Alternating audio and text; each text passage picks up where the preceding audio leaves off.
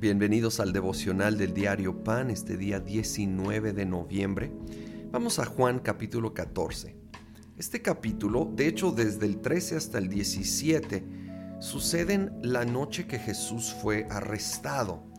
Y eso es bien importante al, leer estas palabras, Juan 14, 1. No se angustien, confíen en Dios y confíen también en mí.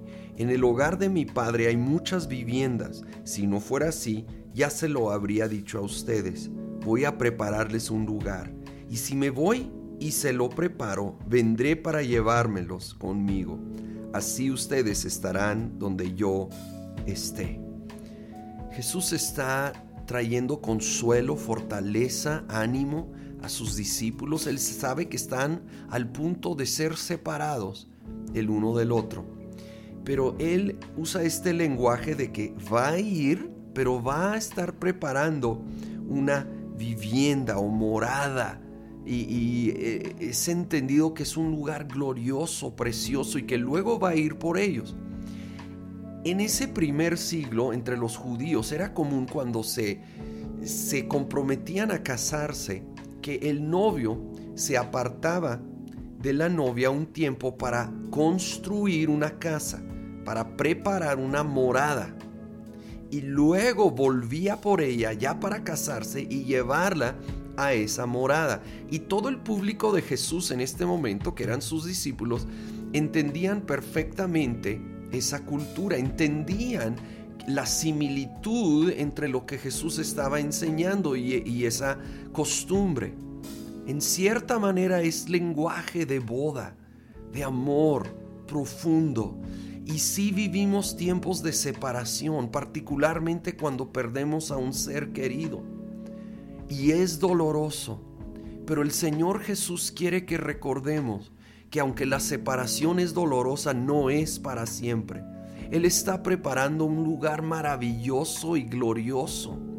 Y el día que todos estemos reunidos con Él, oh, va a ser como la máxima recepción va a ser el momento maravilloso, sí, de reunirnos con seres queridos, pero por mucho y por sobre todo, de encontrarnos con nuestro Señor, con nuestro Rey, ahora sí cara a cara, en perfecta comunión, sin los limitantes que existen en este mundo.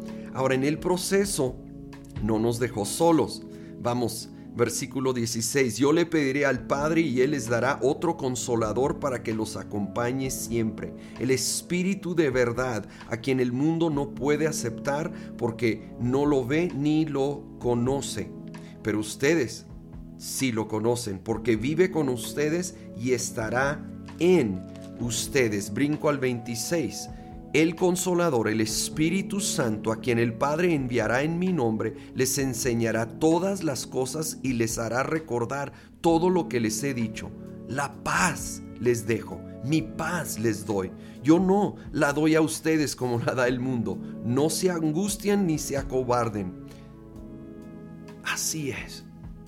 Él nos ha dejado al Espíritu Santo para que en el tiempo de espera hasta estar reunidos con Él para siempre en el cielo, nunca, nunca estaremos solos.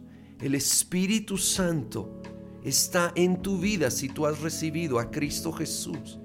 Él está allí, es el consolador, es el que nos enseña las cosas y dice que nos recuerda lo que ya nos ha dicho, lo que hemos leído en la Biblia.